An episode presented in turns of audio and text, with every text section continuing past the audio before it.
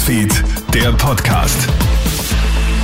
Hi, da ist Julie Frei. Ich hoffe, du bist schon schön ins Weihnachtsweekend gestartet. Ich habe ein kurzes Update für Samstagvormittag.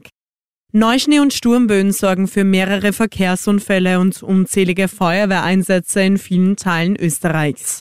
Im Burgenland hat sich im Bezirk Oberpullendorf ein Auto überschlagen. Eine Frau ist mit Verletzungen ins Spital gebracht worden. In Oberwart kollidiert ein Pkw mit einem Schneeräumfahrzeug.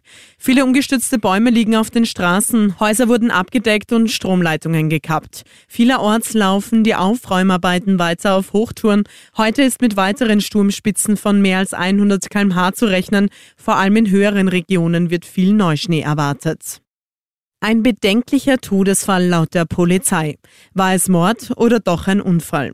Die Leiche eines 33-Jährigen beschäftigt die Polizei in Wien noch immer.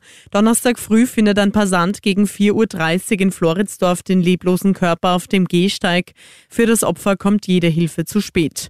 Aber noch immer ist unklar, wie der 33-Jährige auf den Gehsteig gekommen ist.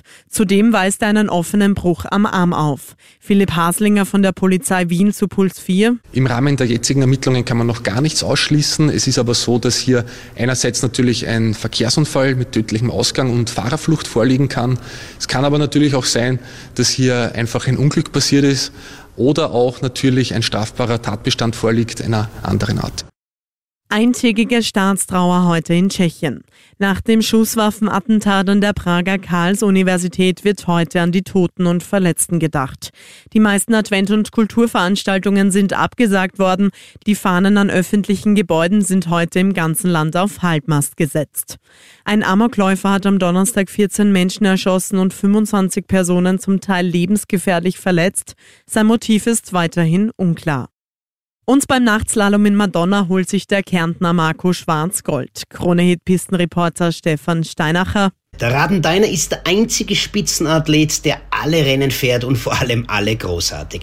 Mit seinem gestrigen sechsten Weltcup-Erfolg, dem vierten Podium in dieser Saison, hat er nicht nur die Führung im Slalom-Weltcup übernommen, sondern er führt auch im Gesamtweltcup jetzt acht Zähler vor Marco Odermatt. Schwarz fährt heute in seine Kärntner Heimat, feiert morgen Weihnachten und am 25. geht schon wieder Richtung Bormio, wo auf der Stelvio eine Abfahrt und ein Super-G stattfindet. Auf Rang 2 in Madonna fährt Clément Noël, gefolgt von Dave Riding.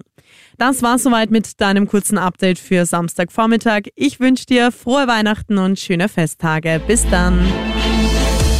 Krone Hits, Newsfeed, der Podcast.